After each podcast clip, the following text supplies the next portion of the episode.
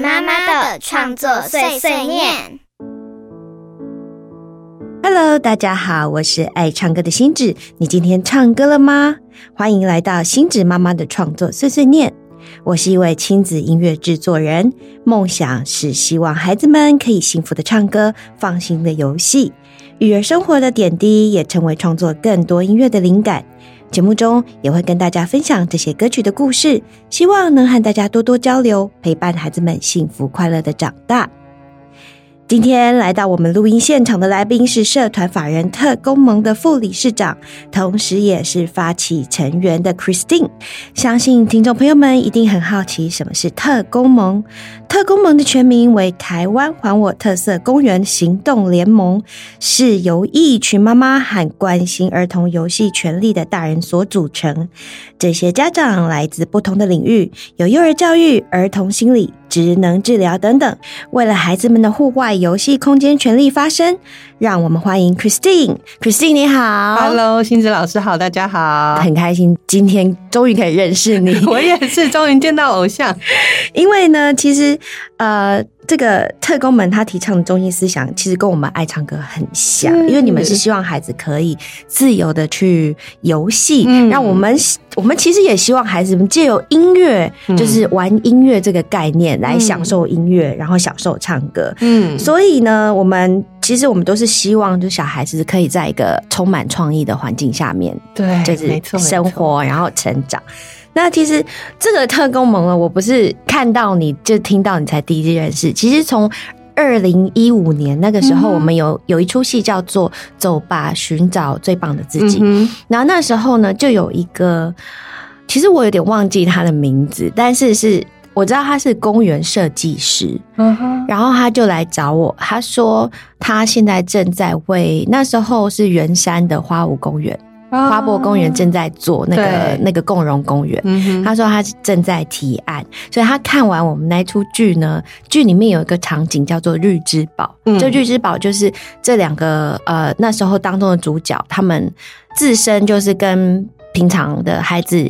一个很胆小，嗯，然后一个就是胆大到别人不能接受他的行为那样，所以他们到了一个绿之堡，然后这个绿之堡里面就会有一个小丑，那小丑就跟他讲说：“你你们其实就是要做自己，然后要爱自己，要对自己有自信。”那是一个就是希望小孩子自己对自己有自信的故事。嗯，那因为这个绿绿之堡当时我们就布置了很多不同的场景，那这个这位公园设计师呢，他就在跟我讲说：“老师，如果我们把绿之堡做成一个公园，嗯，那该有多好！然后我们就很开心，就是在讲合作，然后甚至就有讲到说邮局啊，就是如果转动那个邮局，就会有幸福孩子爱唱歌的音乐出来，好赞之类的。然后当然这件事后来可能就提案没有过，或怎么样 就不了了之。但是我从此就知道，嗯，特特工盟这一个团体。然后那时候我也也才开始知道说，哦，原来台湾有这么样。一个团体在注意着孩子们的玩乐场所，而不是说就是我们很自私的罐头公园，然后那个塑胶 每次太阳一晒就很烫，根本就不想要对让小孩那个。我想要问一下 Christine 啊，你当初为什么会就是跟一群朋友成立这个特工盟？感谢星子老师提刚刚那个。那个缘故、典故，因为那个典故听起来很感人。就是二零一五啊、二零一六、二零一七那个花博蝴蝶公园开始设计的那个那段期间，其实是我们也刚开始的时候。对，就是一群妈妈，可能那时候我们自己的小孩都是学龄前的小孩。那如果真的没有去托育或者是去幼儿园，嗯。就是自己带着在身边，然后去看哪里可以去玩，哪里去交朋友。嗯，所以我们大部分都是住在双北都市里头，变成都市里头就空地绿地，就是公园游戏场。对，所以公园游戏场就会发现。呃，玩一玩，玩一玩，小朋友就会觉得说妈妈好无聊，我要跟你借手机。那跟我们想象不太一样，就是我明明千里迢迢带你出门，嗯，但为什么你跑过来跟我要手机？有一些发现，然后有一些发现是就是刚刚新子老师讲的那个罐头邮具，嗯，去到每个公园，然后都是一样的，对，小孩就说我们不是来过了吗？所以就会觉得说，嗯，好像应该要做一些什么事情，所以那时候一起出去。呃共学共玩的一个妈妈，她叫林亚梅，她有点像是我们的游戏之母。她就发现她家附近的青年公园，她带着自己的女儿去玩的东西，突然哪一天被那个施工围栏围起来。嗯，围起来以后，她就打电话一九九九去问。呃，市政府说发生了什么事？市政府当时二零一五、二零一六的时候就说是法规的问题，我们非得要拆掉小朋友喜欢的邮具。他就觉得说，哎，奇怪，这是小朋友的空间，这是小朋友在玩的东西，可是小朋友完全不知道发生什么事，也没有问过他们，就把东西给拆了。嗯，所以我们这群妈就是来自不同。他法规是因为安全吗？还是嗯，他会用安全法规为。呃，理由告诉你说这个不符合现在我们有一个法规叫做中华民国呃标准，有点像是各个不同的产品，他们有各个不同产品的那个商业标准。那邮局也是也有，嗯，所以那时候大家一群妈妈就聚集起来跟市政府说，我们觉得这件事情可以讨论。就是虽然说那时候叫抗议，但我们现在已经没有那么。激进，激进，我们走合作路线，就是，嗯，告诉他们说这件事情很重要，因为小朋友有权利知道说他们居住的生长环境发生了什么事。那可不可以将来新建或改建公园游戏场的时候，都要先问过小孩？嗯，那如果问不到小孩，或问小孩的方法还不太确定的话，那可不可以先问家长？因为家长是最接近小孩嗯的一群人，所以我们就变成了。呃，小孩游戏圈 的代言人，对。然后，因为因为这样子的关系，所以我们从二零一五、二零一六聚集到现在，然后也成立了社团法人。大概成立之后五六年，然后进行这个运动 革新 七八年这样。其实，其实我最近就是从二零一五年，因为我我小花生是二零一二年生的嘛。嗯那其实我真的最近也。真的发现，就是自从你们开始之后，我们台湾的呃公园真的越来越焕然一新。然后有时候，甚至现在现在也也很多媒体，然后很多报章杂志开始在报道这些公园。对，然后甚至我觉得，就这几年来，这个公园或是小朋友游乐场所真的越来越友善。然后我发现，就是嗯，也因为这样子，家长就很重视。是那。我觉得这是一个正向的循环。对，大家家长重视，家长愿意带孩子去玩，然后政府就会开始重视这一件事情。没错，那 Christine 可以跟我们讲一下，这个你的伙伴都是 一些怎么样的人？就是我刚刚有提到什么呃，心理心理。呃，儿童心理专家啦，然后什么幼儿教育啦，什么之类的。有，我们其实说说是呃专业，可能也各自有不同的专业。像我自己是语言教育背景的，然后我们可能也有幼儿教育背景的，也有儿童心理师，有职能治疗师，嗯，可能也有曾经也有一些伙伴，他真的就是景观设计，像刚刚老师提到那个公园设计。然后，或者是，其实现在我们越来越重视的是使用者经验，就是小朋友他们是这个公园游戏场的空间使用者，那他们的使用者经验纳入这个产品，那你就要去有人要去负责试调啊什么之类的，这样子的研究。对，就你刚刚说这些，那你们具体都做了什么事情？就是你们看到，你们会去一个地方，这个城市，然后看到，嗯，这边有一个空间，罐头公园，好，我要来改，然后就开始去。会这样吗？还是你们会有人去专门做调查，然后依这边的呃，就是地理背景啊、人文背景啊，嗯，譬如说，如果这一区它的外来妈妈比较多，那可能他们需要花更多时间在跟小孩在公园里玩之类的，或者是这一区上班族比较多，这公园使用率比较少之类，就你们会我们。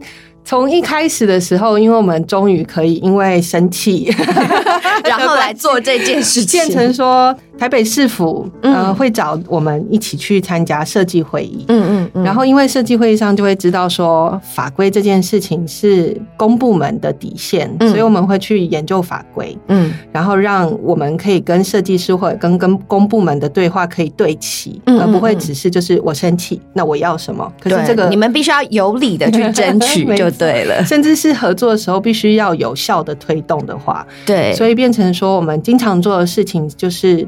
带着孩子，因为那时候孩子很小，带着孩子一起去参加设计会议，或者是去参加这些公园改建的讨论会议，然后慢慢慢慢，呃，台北市找我们，新北市找我们，桃园找我们，我们就全台湾县市都会去跑动，嗯，然后我们会觉得这件事情很重要，是。其实不只是家长要帮孩子代言，孩子也要自己出来被询问、被咨询，因为他们才是游戏专家。对呀，他们才知道说自己到底想玩或他们的动线，他们跟朋友怎么玩。所以我们就慢慢在推动所谓的孩子的参与式设计，就是你如果推一个，比如说健康食品出来，你要确定到底小朋友会要不要吃。对，这个游戏也是一样。你如果大人。你如果大人一那个，就这跟我做剧也很像。我们如果做一个表演出来，那如果大人觉得 哎很有意义，可是小孩不买单，没错，就是一样的。没错，没错。我们的概念真的超像就是，大家会觉得说游戏或者是音乐好像没有。传统台湾社会觉得说念书很重要，然后音乐可能是陶冶性情，游戏可能是闲暇时间。可是这两个明明就是这是小朋友激发创意最重要的，因为他们其实我 they play to learn，对，就是他们从玩去学到东西，而且真的是到中中年级之前，孩子们都是从玩去学。学习一切的事物，这也就是为什么真的玩跟音乐很重要。对对对对啊，对啊，所以让他们去成为小小设计师，可能是有一些方法，或者是他们。只要玩，然后让所有的设计师去观察他们，或者是公部门的承办去观察他们，然后再透过设计的专业把他们要的东西设计成游戏场或者是公园，就会是我们近期在推动的事情。而且我们很努力想要把孩子变成是整个城市到处都看到他们就觉得微笑，看到他们就很开心，不会觉得说啊又有小屁孩啊等等，就希望大家会。越来越觉得城市空间里头孩子到处玩啊，这里唱歌啊，那里跳舞啊，这是一件很正常、很自然的事情。而且，其实哦，想象一个城市充满孩子的笑声，你不觉得这是一件很有希望的事情？没错，对。那你个人呢？我想，就是我们听众家长们呢，非常想要知道的，这就是牵扯到省去大家上网搜寻。你个人呢有没有推荐？如果是嗯，如果我今天要带小花生十一岁跟小米粒三岁去公园玩，你会推荐哪几个公园？三岁跟十一岁真的 这有没有有点难挑战？对，妈妈辛苦了。通常好啦，那我们先说好了，我们分开好了，因为我我我的例子其实比较悬悬差比较大，大部分人不会差那么大。我们先推荐去三岁的。对三岁幼儿友善的公园，嗯，有哪些？市中心大部分很多公园啊，对于幼幼儿都有一些设计是。因为他们一开始的时候会多需要接触大自然，嗯，需要感统，比如说玩沙啊、玩水啊，然后地面上的那些树皮、木屑啊，都变成是他们探索。有时候他们会放嘴里，对对对。像我家小婴儿的时候，他们就一直在吃草跟吃树皮。对，你得大家去公园，想说，哎，有剧你不玩，你就在那边捡草，你就可以玩很久。米粒现在也是啊，他就是会走一走，他就蹲在地上，然后就说。那边有一排蚂蚁，我说好热，我们可以不要在这里晒太阳看 看蚂蚁吗？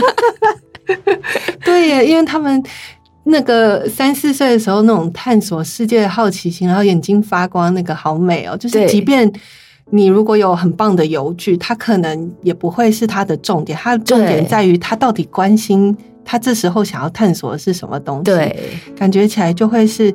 嗯，比较接近自然，比如说华山大草原嗯游戏场，它在那个中正区，嗯，中央艺文公园华山文创园区旁边，旁边有一个。那时候设计就是特别留空，留一大片的，就让他们可以跑，可以去玩耍，而且他们的玩耍不一定就是要去玩那游具，他们奔跑也是一种玩耍。对，然后会发现打滚也是。对，如果他们很想要去爬树，旁边有非常多的大树是留下来，就是知道说孩子他们生命里头可能会有一棵树啊，或者是一朵花会对他们生命造成影响。但如果他看到，比如说七八岁、十一二岁的大哥哥大姐姐在玩游具的时候，他们的好奇心也会起来，也会想要。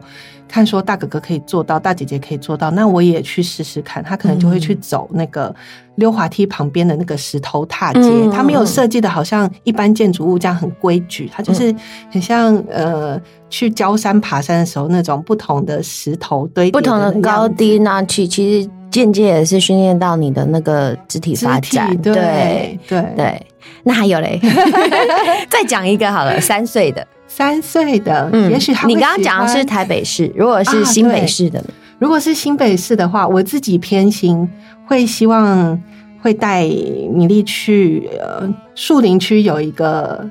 万平景观公园，嗯，因为它是用自然游戏去推整个公园都可以玩，嗯，然后它那里也是留下了自然的山坡，因为大部分的公园啊，在都市里头都是平地，好像都没有地景高低起伏，可是那里就刚好有一些高高低低的小山呐，或者是土丘流下来，而且是自然的，不是铺上了水泥或者是人工草啊，或者是什么橡胶地垫，就是天然的草土坡，嗯，然后他就可以去试。试看说，呃，我们一般大人好像很喜欢去攀岩啊，去爬那什么百越，但他可以就是他小小的的小小的去试他小小的肌肉 配合小小的山坡，哎，这好像是 最近流行的，对，就 small steps，对，然后可以看到说将来，嗯，我可以像大哥哥大姐一样，或者是大人一样，可是我现在挑战了我三岁。的百越，之后我就可以像哥哥这样跨过去。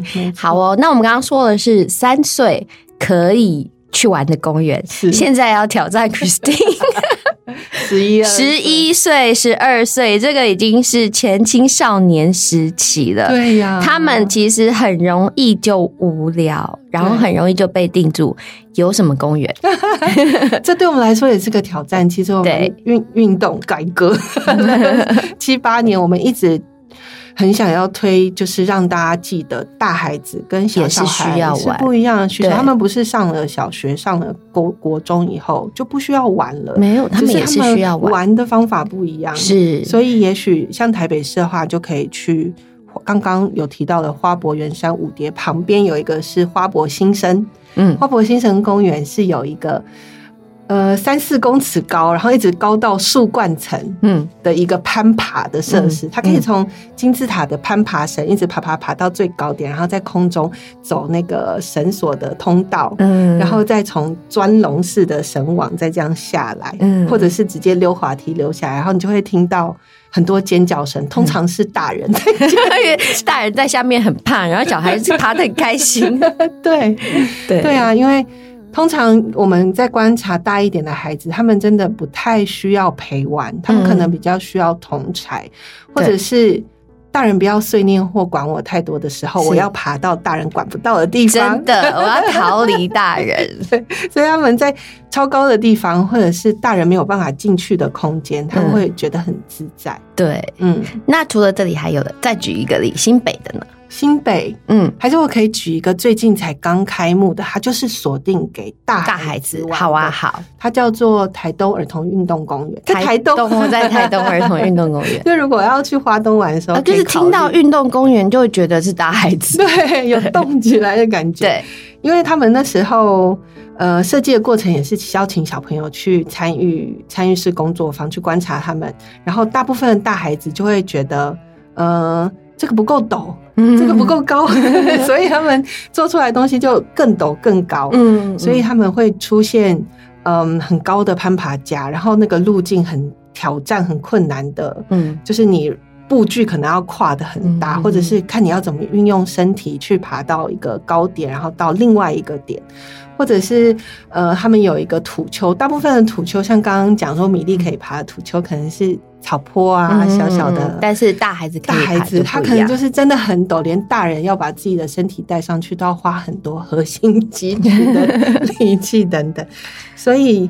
嗯，那时候有点像是因为花东纵谷，他们可能是要致敬中央山脉或海岸山脉，所以那个困难度就提高很多。对，但感觉看完这个是我会想要就列入我行程之一的。对，好，所以各各位听众朋友们哦，大家就是记得，如果需要这些资讯话，等那个 podcast 可以回放，你们可以回放去听这些，或者是我们有公园，对，我们有一本书上面有列出二十几个公园，或者是全台公园去看看。那本书的名字叫什么？我们也介绍给听众朋友们。就是如果大家去找公园游戏力的话，嗯，就会有全台的。好啊，那我们就就是听众朋友们有需要的。就可以去寻找一下，叫做《公园游戏力》这本书，大家可以去参考一下。好哦，那除了带小朋友到公园玩啊，你自己就是除了去公园，还有其他怎么样跟孩子们的休闲娱乐活动吗？嗯，对，可能会跟着他们的年纪不同，其实就跟米粒跟那个花生一样，对。因为他们两个年纪其实很近，我的两个小的一个七岁，一个九岁，所以他们比较容易安排在一起。所以他们小小的时候，我比较常带他们去户外，就是没有那么多大人的眼睛在看着他们到底有没有乖乖的地方，就比较不受限制的地方。因为其实，在台湾室内空间压力还蛮大的。我曾经尝试过，就是去看电影，可能他们坐不久；然后去美术馆，可能他们必须要一直安静，好像有点困难。所以大部分他们小小时候。都会带他们去户外公园、游戏场或者是大自然环境，这样子大自然环境里头，大家都会比较 比较能接受，就是那个分贝啊，或者是他们要做什么呃挑战啊或探索，会比较松一点。对，这个时候就是妈妈也会比较不那么 紧张，因为就没有别人的眼眼光在看，就是你怎么带孩子，你的孩子乖不乖这件事情。对，的确是。然后他们大一点的时候，我其实就会慢慢让他们回到，比如说去看星子老师的音乐剧啊，可以开始看电影啦。不会说，比如说《灌篮高手》突然有一幕是全部安静的，嗯，然后就会有小孩突然问说：“妈妈，怎么没有声音了？” 然后这样子大家都会侧目那种，他们会比较能够理解说：“哦，这个剧情走到这里。”我再等一下，下一幕可能就有声音哦。所以有你有来看过我们的音乐剧哦？有啊，当然我们是粉丝哎。我刚刚讲偶像不是客套。哎哎，那所以孩子对我只是个人好奇，孩子对这个音乐剧他们喜欢吗？很喜欢呢，因为我一个孩子他看到他很喜欢东西或很刺激的东西的时候，他是会一直跳，一直跳，一直跳。他在你的音乐剧里头，他就是。很投入，然后你可以发现他就是跟着剧情，然后很紧张，说他就开始跳跳跳跳，就是他很很在意那个剧情的流转。然后另外一个孩子，因为他很喜欢音乐，他自己也在写曲子。哦，对，我想说好可爱，这么这么小哎，对呀，好，可能就是写一些他自己觉得是音乐的音乐，就会觉得说那个游戏性在老师的音乐剧里头是很有的，因为我们有时候我们有经常去。呃，回去我以前念书的国家，比如英国，去看剧有这个习惯。然后我发现他们的音乐剧就跟老师想要在台湾推动的东西是一样，就是孩子他年纪小的时候，他会想要发出声音互动，或者是他想要跳起来，他想要发出窥探或什么，这些在传统的音乐或演唱会或什么是被压抑住的，就会说你对你就是要 对，其实我们。场前须知，我也是有讲了，不可以乱跑，要乖乖看表演。可是那前提是因为我们不想要去打扰其他人观赏。这种拿捏其实就应该要适度的让他们就是顺从他们的天性，但也要告诉他们，同时我们大家一起在看这样。对呀，嗯，我有看到就是你的资料上面 有提到一个叫做。儿童友善城市，对，你可以跟我们分享一下，因为你刚刚也有讲嘛，儿童友善城市，希望这个城市每都是充满孩子的笑声。嗯，那你可以跟我们分享一下你心中的儿童友善城市是什么嘛？或是举一个例子跟我们分享。好哦，其实儿童友善城市这个啊，嗯，有点像是全世界在推的一个概念。那我自己啊，我自己的想象是因为特工盟是比较。呃，游戏面向来去推这件事情，或者是空间面向来推这件事情，因为就是要特地的空间，然后有游具，然后孩子去这样子。嗯，对。但是我们没有满足于，就是整个城市里头，小孩就是去公园游戏场，这样大人就会觉得哈，那就是你的地方，你不可以去别的地方了。但没有，我们很想要的就是。亲子友善的，比如说电影院，像最近就有一些亲亲子友善电影院，它是在里头会安排一些游戏设施，嗯嗯，或者是宽敞的椅子，不会那么局促，要挤在小小的椅子里头。然后，嗯嗯，有些有些小孩他可能会需要一些动作，然后可能就会叽叽嘎嘎，它就是一个舒服的躺椅等等，嗯嗯，或者是友善的美术馆啊，嗯嗯，或者是街道上面大家可以安心的、舒服的走路，然后不会很担心说。然后下一步我要走出去，可能就会有车子会撞到你，或是在街上玩游戏，是不是？你是不是曾经举办一个活动，就是在街道上面玩游戏？对这件事特。工蒙了我们，因为我们看到。呃，英国有一个团体，他们也是一个妈妈团体开始的社会企业，就是他们希望孩子一走出自己的家门，哦所以妈妈团体是不是真的很重要？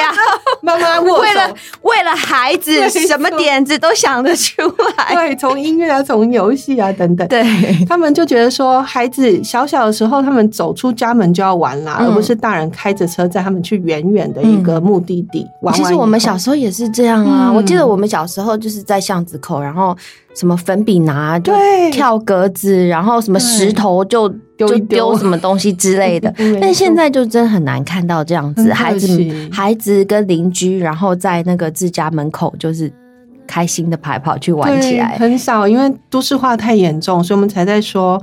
好啦，没关系，大人因为经济的关系，让所有的空间都变成了城市，但可不可以让它是儿童友善城市？就是街道上，我们呃特工盟曾经推的一个，现在继续在推的一个概念，就是我们嗯、呃找时间，然后把街道先围起来，让它是安全的空间，可能一星期一天嗯之类的，对，让它变成是另外一个游戏空间，对。然后处处都有一些游戏元素，他们可以出来交朋友、认识邻居，要不然现在可能整栋大楼里头你只认识一两个对真的 对，对，而且这个其实我觉得对大人也蛮重要。我觉得串门串门子这一件事情真的是，小花生昨天就跟我讲，哎、为什么日本的小朋友可以很小就自己出门去买东西？那我就跟他讲，因为整条街都认识他。对呀、可是我们现在要整条街认识一 一个孩子，好像会有一点点困难，所以而且而且他走出去是安全的，因为日本可能有一些通学巷，或者是他们从小的教育，对他们驾驶的公德心，或者是他们的道路设计，这也是我们最近一直要推的事情，就是公园游戏场很安全，然后很好玩。嗯那街道可不可以也对孩子来说很安全、很好玩？这样妈妈要买个酱油就可以指使小孩说你去买。所以这个街道上面的游戏是什么？就是嗯，你刚刚讲这个街道上街玩这个。对，是具体来说有什么样的游戏？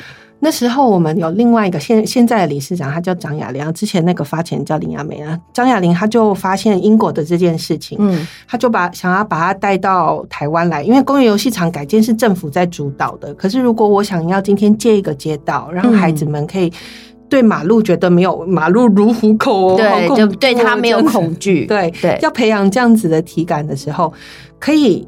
比如说，这群妈妈她就去跟市政府申请，然后这群里长可能想要照顾邻里的老人家孩子玩在一起那种共融游戏嗯嗯嗯嗯，他就去申请，就不用等着政府去改建公园游戏场。那这个空间临时拓出来以后，大家就上上街，夏天就玩水啊，嗯丢水球啊，好酷，这个感觉好酷哦。没错，平常没有办法，呃，大人讲的话我一定要听。那丢水球玩的时候，就故意去砸大人呐、然后大人就觉得好吧，在玩，我没有办法跟你那个。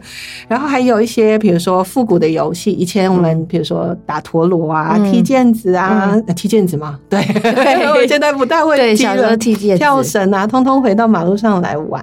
嗯，嗯这个感觉很棒，是因为我觉得现在的小朋友就是三 C 产品实在用的太多了，导致实在不知道怎么样。就是没有这个东西，他们不知道怎么样去玩。玩然后借由这样的活动，我们其实可以把我们小时候没有这些产品的时候，我们玩的游戏，也再重新介介绍给孩子们。嗯，我觉得这个是一个很棒很棒的活动。感谢。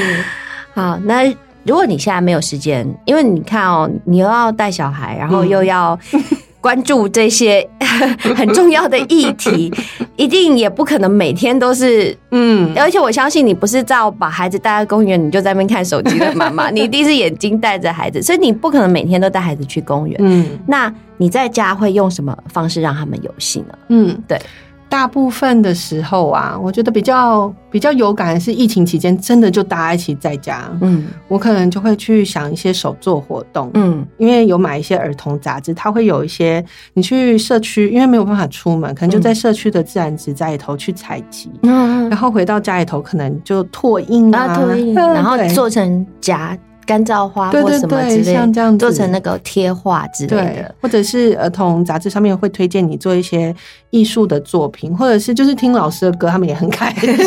所以其实儿童杂志上面，家长其实真的也可以从上面就是找到很多跟孩子们玩游戏的点子。对，所以真的就是。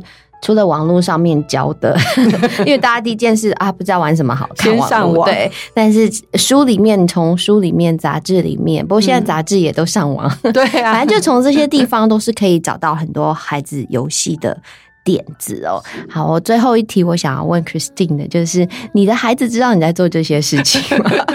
他们从小非常有感，有点像是从小会觉得说。一个公园好像是罐头公园，然后妈妈或者是妈妈的伙伴们啊，参加了会议，然后他们也在那个会议里头有在听，嗯，然后过了比如说六个月啊，一年之后，它变成一个新的公园，然后他们可能会受邀去试玩，或者是隔一阵子大家玩完以后，我们也去玩，说哦，这是之前我们有参加改建哦，等等。然后他们就会很有感觉，就是啊，原来是他们参与的，对，原来事情会因为孩子的参与，然后有所有所改变，对，这样是很有力量的一个过程。所以有时候他们会看我们几个妈妈常常在宣讲哦，就是拿个麦克风跟大家讲说，小朋友玩很重要，不只是念书，玩也非常的重要。他们就会自己也拿起麦克风，然后说：“我是小小特工萌哦，请大家来听我宣讲哦。”这样。哦，我觉得这个这个很棒，因为好好游戏啊这件事情对孩子们来说真的非常重重要。它除了可以增加运动量啊，远离三 C 产品，其实我们一直希望孩子远离三 C 产品，我们自己也真的都还蛮需要的。那还可以增加人与人的互动，因为你知道老是盯着荧幕，其实就不知道怎么样正常跟人沟通了。那我觉得这是现代孩子。需要练习哦。那曾经曾几何时，你跟人互动需要练习，但是真的，我们现在的孩子需要练习这件事情。然后他们其实还是可以交到新朋友。有有哪一个地方比在公园里、比在玩游戏的时候交到新朋友更快的呢？就真的就是透过玩游戏，然后你可以学新的事物，嗯，交到新朋友。最重要的是，你还可以看到孩子们他们很开心、很快乐的笑容。好，星子现在要来分享《走吧走吧》这首歌，希望孩子们都能拥有创意、友善、安全的游戏空间。今天也非常谢谢 Christine 可以来到我们的 Podcast 节目，跟星子一起聊聊天。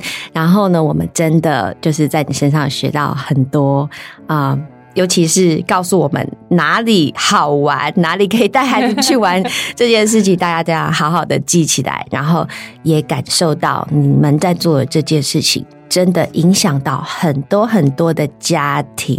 我说的家庭，它不只是爸爸妈妈的家庭，还有阿公阿妈带小孩，他们也需要一个地方去让孩子放电。谢谢 Christine，还要谢谢你背后的团队，你背后的特工盟正在为我们大家做这件事。谢谢星子老师，我也要示爱，因为我觉得每一首星子老师的歌啊，就像是妈妈对孩子唱的情歌，所以你会发现在你的音乐会上。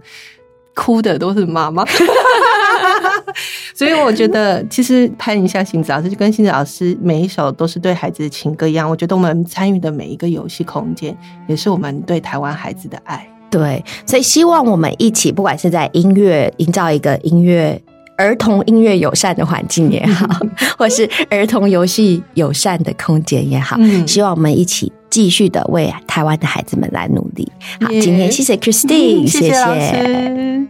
今天的节目就到这里。如果喜欢星子的节目，请记得订阅以及分享给周遭有需要的朋友哦。也欢迎留言告诉我你对这一集的想法和建议。星子妈妈的创作碎碎念，我们下回空中见喽，拜拜拜拜拜拜。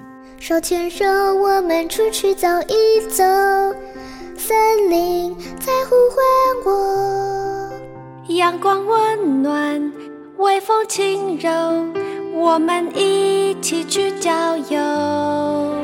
手牵手，我们出去走一走，小河在呼唤我。闻闻花香，听听鸟叫，看鱼儿在水中游。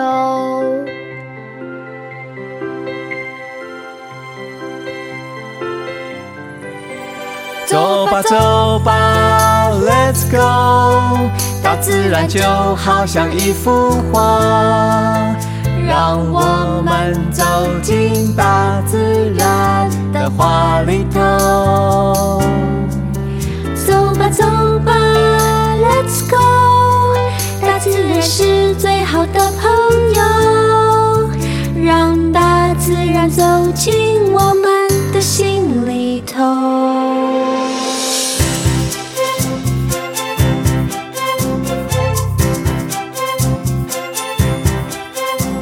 牵手，我们出去走一走，大海在呼唤我。沙滩溪水，浪花朵朵，我们一起去感受。手牵手，我们出去走一走，世界在呼唤我。